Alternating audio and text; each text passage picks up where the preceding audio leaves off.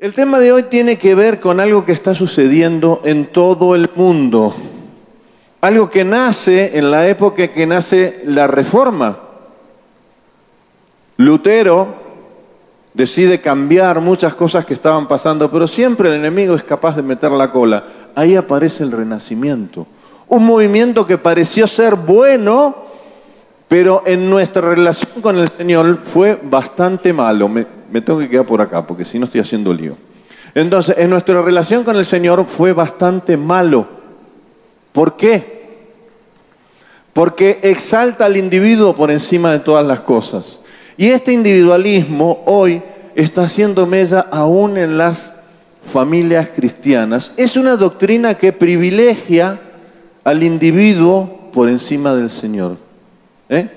Otra versión dice tendencia a actuar según su propio criterio, perdón, tendencia a actuar según su propio criterio. El individualismo, si bien se manifiesta de las puertas para afuera, se está manifestando de las puertas para adentro. Si yo les preguntara a ustedes cuántos individuos cuando se casaron formaron parte de su familia, y ustedes en general me van a decir dos, mi esposa y yo. Eso es una forma de individualismo. Me van a decir, ¿por qué? Porque cuando yo me caso, cambia todo. Miren, la palabra dice, aquí todas las cosas son hechas nuevas en el matrimonio también. Porque antes del matrimonio yo era uno y después del matrimonio vamos a ver qué es lo que dice la palabra, Génesis 2.24. Y, serán una sola carne. Otras versiones van más adelante de todo esto y hablan del alma y el espíritu. Por ejemplo, la NBI, que es la que más eh, hace hincapié en esto, dice, y se funden en un solo ser. La RBC que corrige a la RB60 dice, y serán un solo ser. Es decir, cuando yo me caso con mi esposa, ¿cuántos individuos soy? ¿Eh? Uno, claro que sí. Antes yo era uno, ahora soy la mitad de uno con mi otra media naranja, que es la mitad de mí. ¿Mm? Mi pregunta con respecto al tema de las redes sociales, a ver si me ayudan a responder. Si yo soy uno con mi esposa, ¿cuántos perfiles de Facebook o Instagram debo tener? ¿Eh? ¿Y por qué tenemos dos? Donde mi esposa por ahí tiene gente que yo no conozco y yo tengo gente que mi esposa no conoce. Teníamos grandes problemas con este tema, porque claro, a mí me pedían el Facebook y yo lo daba. Y después me aparecían amigas, bueno, estamos hablando de hace cinco años atrás, creo que estaba un poquito, más apuesto que ahora. Entonces eran los problemas, pero ¿por qué? Y no sé, me la pidieron en algún lado, miren, les puedo garantizar, está bien que ahora estoy más viejo y más feo pero jamás me están pidiendo ahora el, Facebook como me lo pedían antes, porque saben que está compartido. Entonces, si esa persona no quiere ser amigo de mi esposa, que es la mitad mía, bueno, tampoco quiero que sea amiga mía.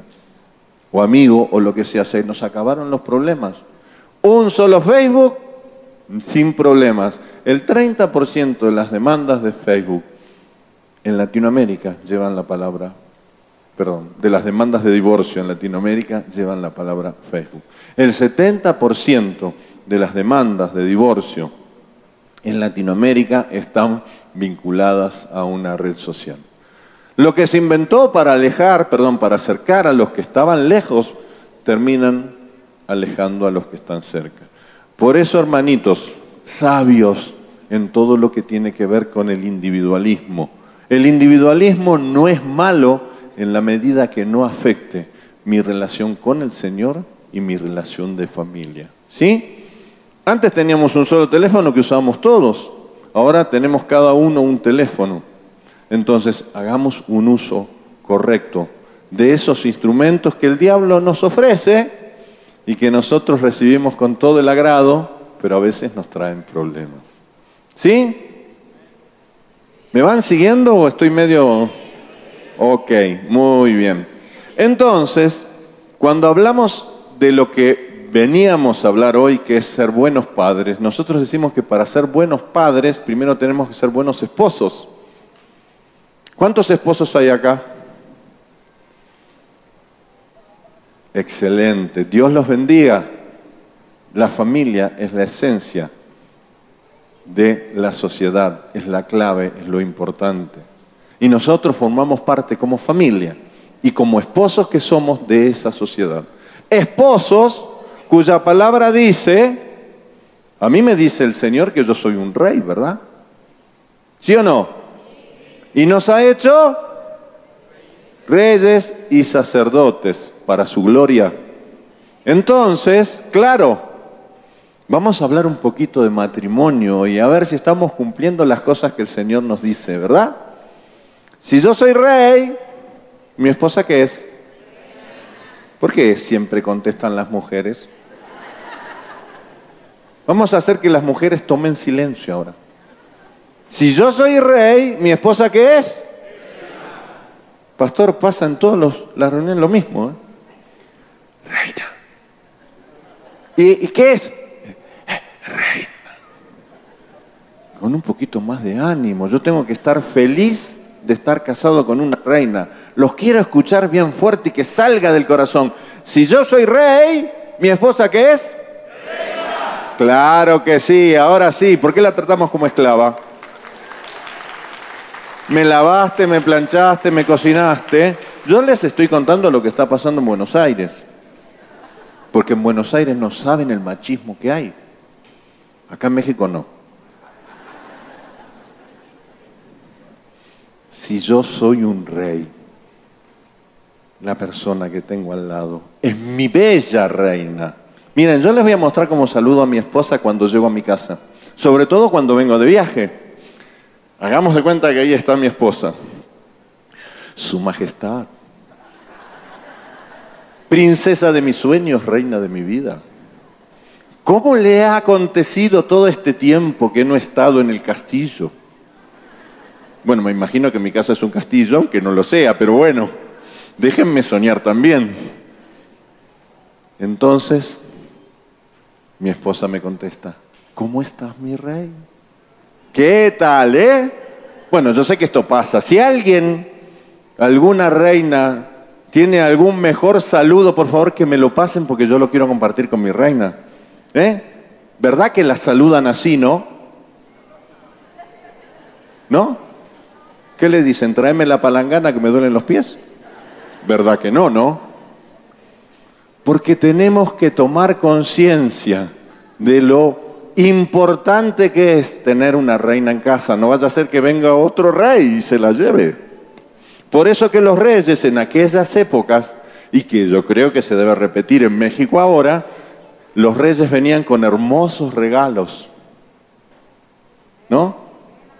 Por ejemplo, el rey viene, hoy lunes, ¿no? Viene de trabajar, el rey viene con un hermoso ramo de flores.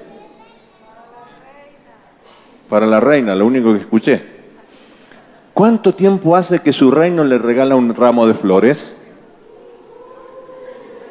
Tenía razón yo, en todos los cultos es igual, ¿no? Pero esta es peor todavía y vamos a ver que va a ser así, seguro. ¿eh? ¿Cuánto tiempo hace que su rey no le hace una cena romántica a la reina? Siempre suena más fuerte.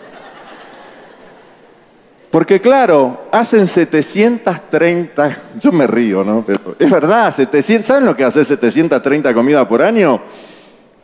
No entra en la, mente de un hombre eso.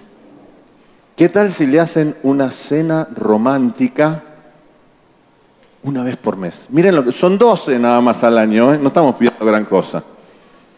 ¿Quién se anima y se compromete ante el Señor a hacerle a su reina una cena romántica por mes? Estamos peor que en el anterior, pastor, ¿eh? Y ni hablemos con el primero. Parece que se les quedó trabada la... voy a hacer la pregunta de vuelta, por ahí en una de esas no escucharon. ¿Quién se anima y se compromete ante el Señor a hacerle una cena romántica a su esposa una vez por mes? Ya hay cuatro más. Bueno, pongámoslo en práctica y no hagan como ese venezolano que me dijo yo una vez por semana. Le digo, qué bueno, ¿y qué le cocinás? Dice, yo compro la comida hecha.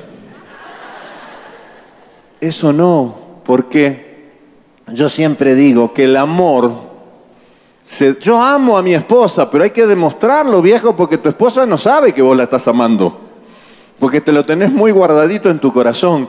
Y con esas cosas logramos que esa llamita que se encendió en el momento que nos empezamos a enamorar y se fortaleció en el momento en que nos casamos, siga prendiendo, perdón, prendida siempre.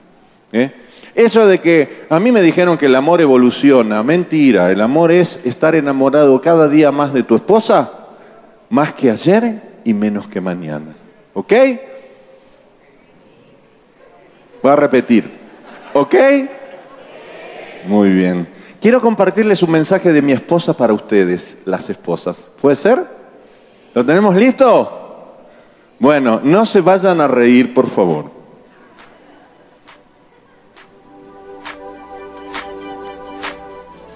Hola, mi nombre es Marina, la esposa de Osvaldo. Quería dejarles una reflexión que quizás les ayude a comprender un poco más lo que significa ser esposa. Cuando determinamos casarnos, decidimos iniciar un camino en compañía de la persona que será nuestro compañero de ruta. El matrimonio es una aventura maravillosa y en él la felicidad se construye con alegrías y tristezas. No todo es color de rosas y en ese camino que decidimos transitar juntos él me ha hecho reír, me ha hecho llorar, me ha secado las lágrimas, me ha abrazado muy fuerte, me ha visto triunfar, me ha visto fallar, me ha animado, me ha regañado, me ha consentido. Él es la promesa de Dios de que tendré un compañero de camino para siempre. Por eso, den gracias por el esposo que tienen. Dios siempre tiene un propósito y quiere lo mejor para nosotras. Y si al hombre el mozo que conocimos lo transformó en un gordo sin pelo, demos gracias a Dios por esa pancita tan hermosa y esa pelada tan bella. Y si el tiempo transformó a nuestro marido en un Danny DeVito, nosotros lo vemos más bonito que Daniel Craig.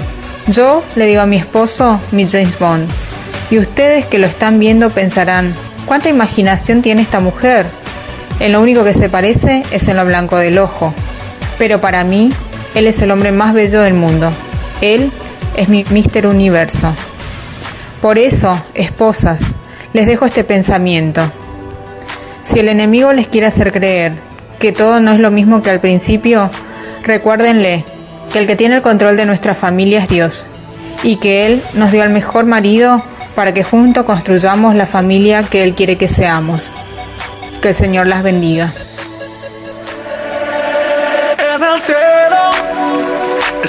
Y eso que le dije que no se rieran, pastor, ¿vio?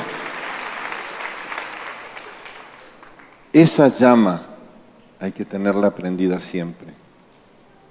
¿Cuántas veces tenemos que decirle te amo a mi esposa por día? Y miren, por ahí si le dicen 1500 veces nos quedamos cortos. Por eso yo me gustaría que hoy en este momento usted esposo le diga a su esposa te amo y le dé un besito. Ahí está. Y usted esposa, le diga a su esposo, mi amor, te amo. Y le corresponda el besito. Muy bien. Y claro, cuando aparece nuestra bendición, también tiene que participar. Así como, como, debe participar de la cena romántica. Yo cuando empecé con la cena romántica, mi hijo tenía cinco años. Era el comedido de piedra, pero bienvenido sea porque nuestros hijos son una herencia Si tenemos el, el Salmo 127.3, lo podemos colocar ahí y el que me trate de explicar lo que dice ese versículo, yo le doy un premio. Ahí lo tienen. He aquí herencia de Jehová son los hijos. Cosa estima el fruto del vientre. Y es muy importante que entendamos este versículo, porque este versículo es la esencia y nos muestra que es un hijo. Un hijo es un regalo del Señor. El fruto del vientre es nuestra recompensa. Los hijos no vienen por casualidad. Los hijos vienen porque el Señor tomó la decisión de hacernos un regalo. Y yo me imagino que si el chicharito les regalara una camiseta de la selección mexicana, ¿eh? yo sé que a algunos no les debe gustar el chicharito, pero bueno, la guardarían, la mostrarían a sus amigos y estarían felices de que el chicharito le hubiera dado esa camiseta, ¿verdad? ¿Cuántos quieren que el chicharito le regale una camiseta? Yo muy poco, parece que no, no pasa nada con el chicharito ahora. Antes estaban contentos con él. Bueno, imagínense que Messi me regale una camiseta a mí y yo voy a hacer lo mismo. Pero Messi es un mortal que dentro de 40 años nadie lo va a conocer. Si yo hago eso con el regalo de un mortal, ¿qué tengo que hacer yo con el regalo del Señor? Cuidarlo, amarlo, protegerlo, dedicarle tiempo. ¿eh? ¿Cuántos darían la vida por sus hijos? ¡Wow! Casi todos. ¿Podemos ver esa diapositiva donde nos muestra el tiempo que le estamos dedicando a nuestro más preciado tesoro? ¿Eh? ¿Saben qué? No quieren que demos la vida por ellos. Quieren que dediquemos un poquito más del tiempo que nos sobra para estar con ellos. Solo una hora y media en promedio por día estamos dedicando nosotros a nuestros hijos. Y encima de mala calidad, porque le dedicamos el tiempo mientras comemos, siempre y cuando no estemos revisando el celular, o por ahí cuando estamos de viaje para llevarlo al colegio. Ese es el tiempo que le estamos dedicando. Tenemos que cambiar eso. Son nuestro más preciado tesoro. Recién me acaban de decir que daríamos la vida, que yo daría la vida por mi hijo. Claro que la daría, pero él no quiere eso, quiere más tiempo. Y eso es lo que tenemos que lograr, dedicar más tiempo a la educación de nuestros hijos. No está bien transferir la educación a la escuela pública, donde el 70%, y ojo que no estoy discriminando, que cada uno haga de su vida lo que quiera, pero de con su vida, no con la educación de mi hijo. El 70% de los maestros en Latinoamérica son lesbianas o gays. Quiere decir que si mi hijo va 10 años al colegio, 3 en jardín y 7 en primaria, seguro 3 le toca. Que le va a hablar bien, del matrimonio igualitario, de la ideología de género y de no sé cuántas porquerías más. Cuando nosotros sabemos bien que ni los afeminados ni los que se acuestan con hombres heredarán el reino de Dios. ¿Ok? Entonces la, educación empieza en y termina en a la escuela a capacitarse, matemática. Contaba que el otro día en Córdoba me quisieron hacer una trampa y me dijeron, ¿usted está de acuerdo con la educación sexual? Claro, el periodista de una radio secular y al pastor no le voy a hacer caer. ¿Usted está de acuerdo con la educación sexual en el colegio? Y yo le dije, mire, yo no estoy de acuerdo con que el colegio eduque a mi hijo, sino que, lo capacite.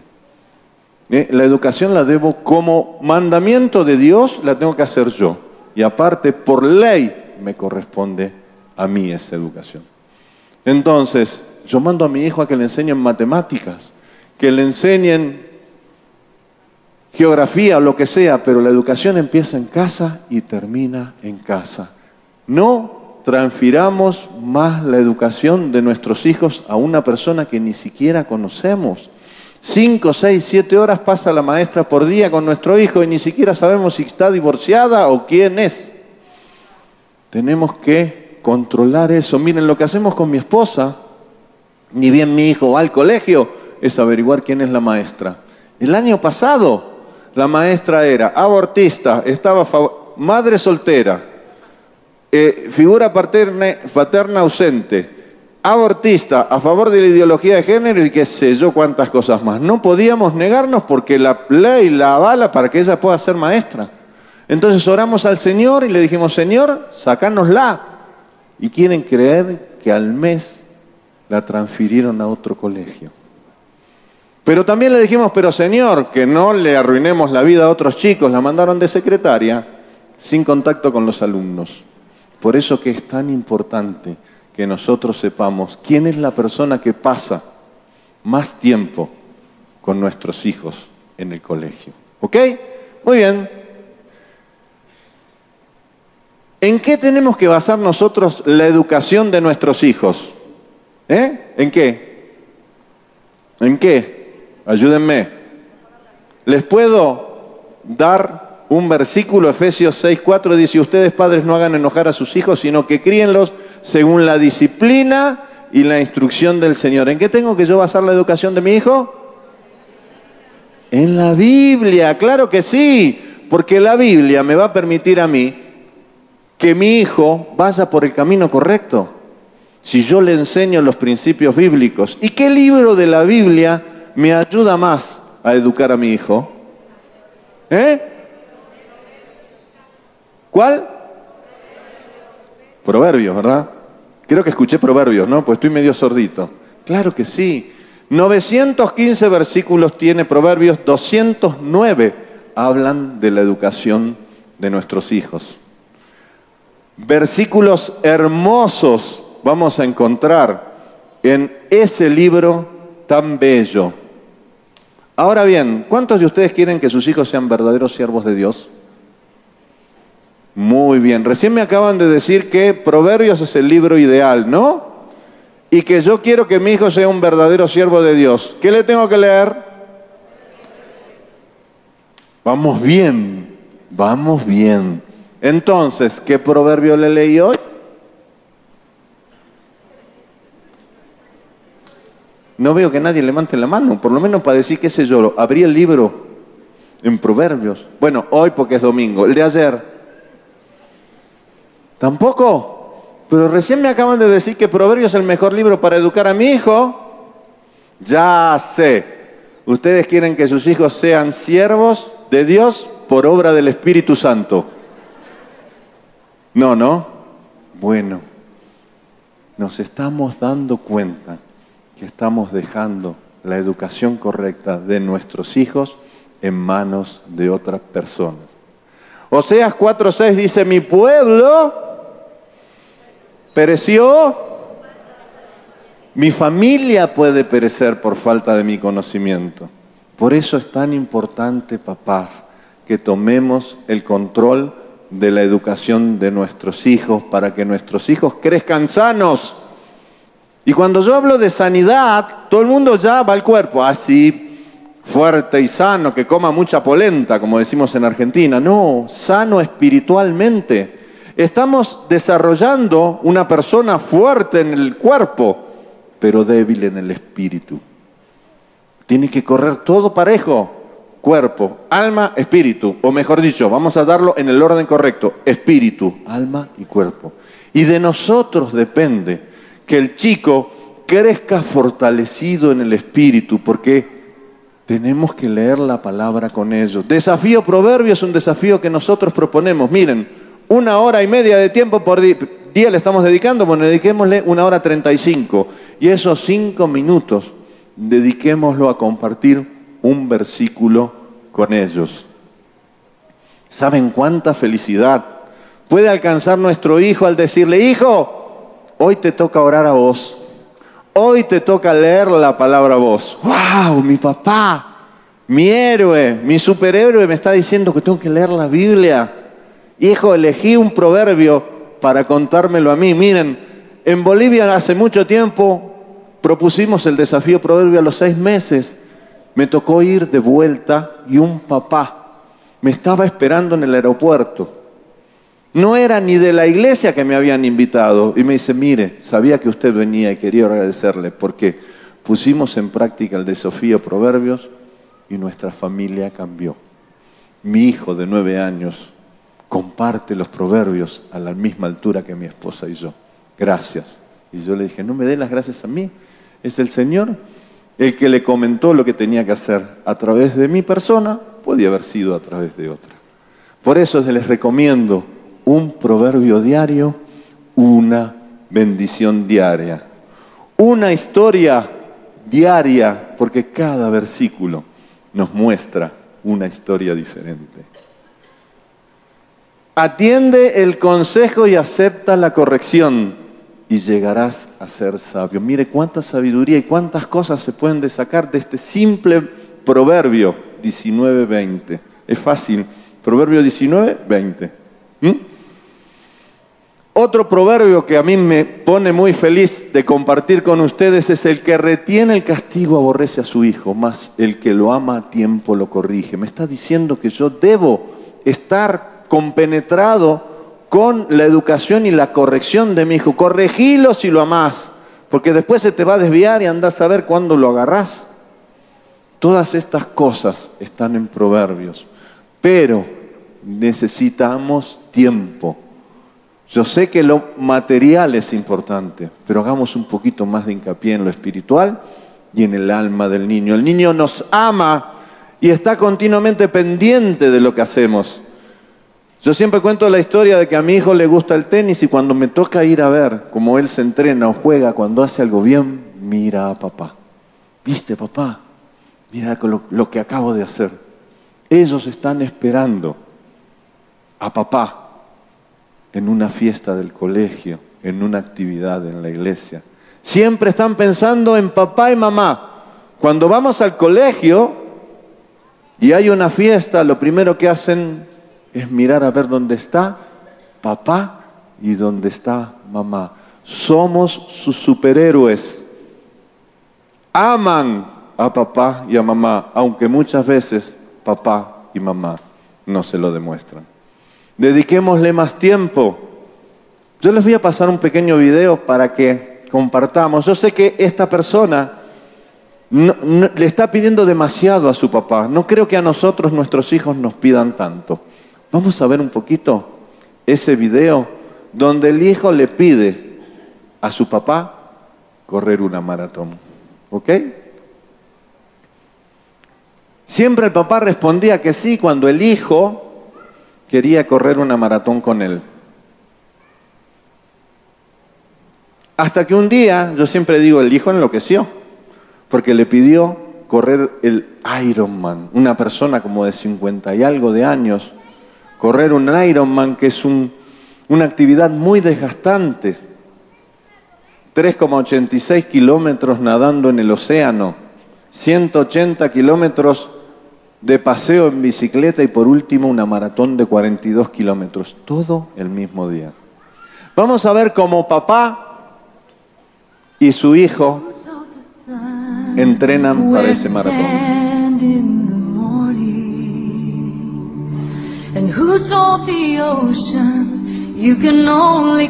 De tempranito.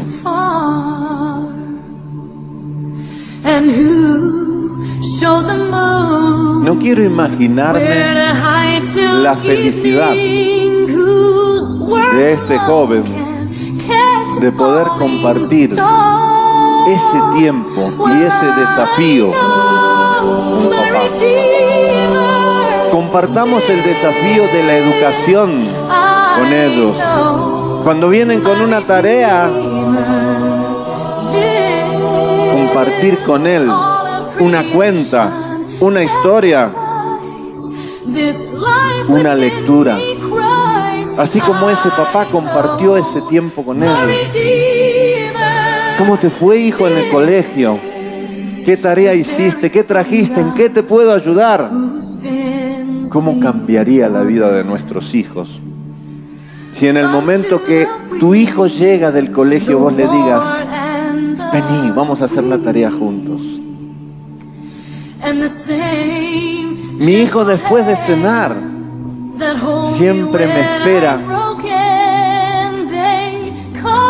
con el tablero de ajedrez y todas las fichas colocadas porque está esperando ese momento para estar con papá y compartir una partida de ajedrez. Y a veces yo le gano y él al otro día vuelve otra vez a tener ese tablero preparado para poder jugar otra partida. Son nuestro más preciado tesoro. Démosle el tiempo que ellos se merecen. Ustedes no se dan una idea cuánto me duele el día que tengo que viajar y saludarlo y decirle, te veo dentro de 12 días. Yo sé que cuando no lo tenemos más lo amamos. Aprovechen, ustedes lo tienen al lado.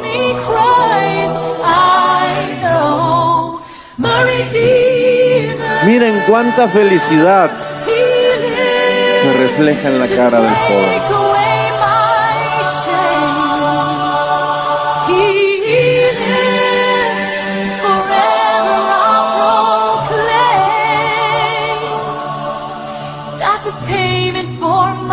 A veces no es fácil lo que ellos nos piden, pero vale el esfuerzo. Cuanto más pequeños, más cosas demandan de nosotros y aprovechemos ese momento, porque después cuando sean grandes, vamos a querer volver a la época en que ellos tenían 6, 8, 10 años. Cuando tienen 24 y se casan y se van de casa. ¿Cuántas veces nos arrepentimos y decimos, me gustaría tenerlo de vuelta cuando tenía 6 o 10 años? Pero no entendí que en ese momento era el momento en que tenía que compartir las cosas con él. Fíjense, él ya en su casa escribe probablemente en su Facebook, Instagram, vaya a saber qué red social. Puedo, todo lo puedo en Cristo que me fortalece. Por eso, papá, Papá, a vos te estoy hablando. Si hoy tu hijo te pide, hoy es domingo, día para estar en familia, si hoy tu hijo te pide ir a jugar al fútbol a la plaza, deja todo lo que tengas que hacer. No importa si juega el América o si juega el Cruz Azul o que juegue quien juegue. Deja todo y anda a buscar esa pelota y compartí ese tiempo con tu regalo del Señor, con tu más preciado tesoro. Y vos, mamá, no aproveches el domingo para planchar, cocinar, etcétera, etcétera. Si tu, hijo tu hija te pide jugar a las escondidas o hacer un rompecabezas, salí corriendo y ponete a contar para que ella se esconda. ¿O acaso es más importante la plancha, la comida o la limpieza de la casa que compartir un tiempo con tu hija? Ellos están esperando todos los días que le dediquemos un minuto más de nuestro tiempo.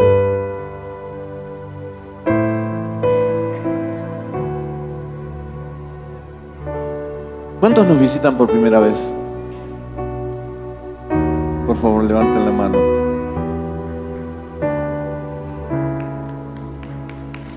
No veo. ¿Hay alguien que nos visita por primera vez? ¿Sí? Allá. Dios te bendiga. Dios los bendiga. Miren, para nosotros es una bendición el que ustedes estén aquí en este momento. ¿Podemos ver ese decreto? Yo quisiera que ustedes también fueran reyes y sacerdotes. Y como rey, me gustaría compartirte esta oración. Quisiera que firmes el decreto real más importante de tu vida. ¿Lo podemos acompañar a que repita esta oración junto a nosotros? ¿Puede ser? ¿Te animás?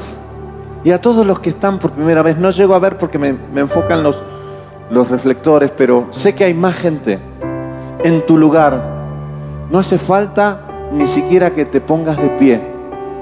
Solo repetí esta oración. Señor Jesús,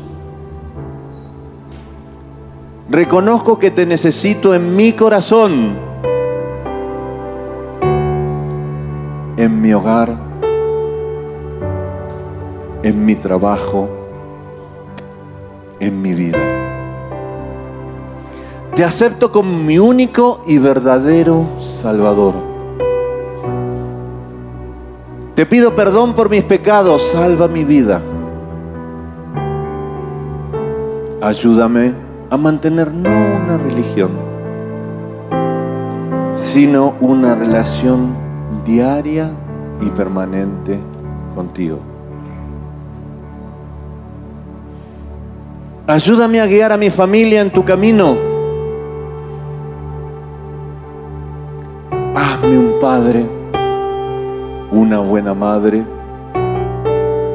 y un buen hijo. En tu nombre, Señor Jesús. Amén y amén.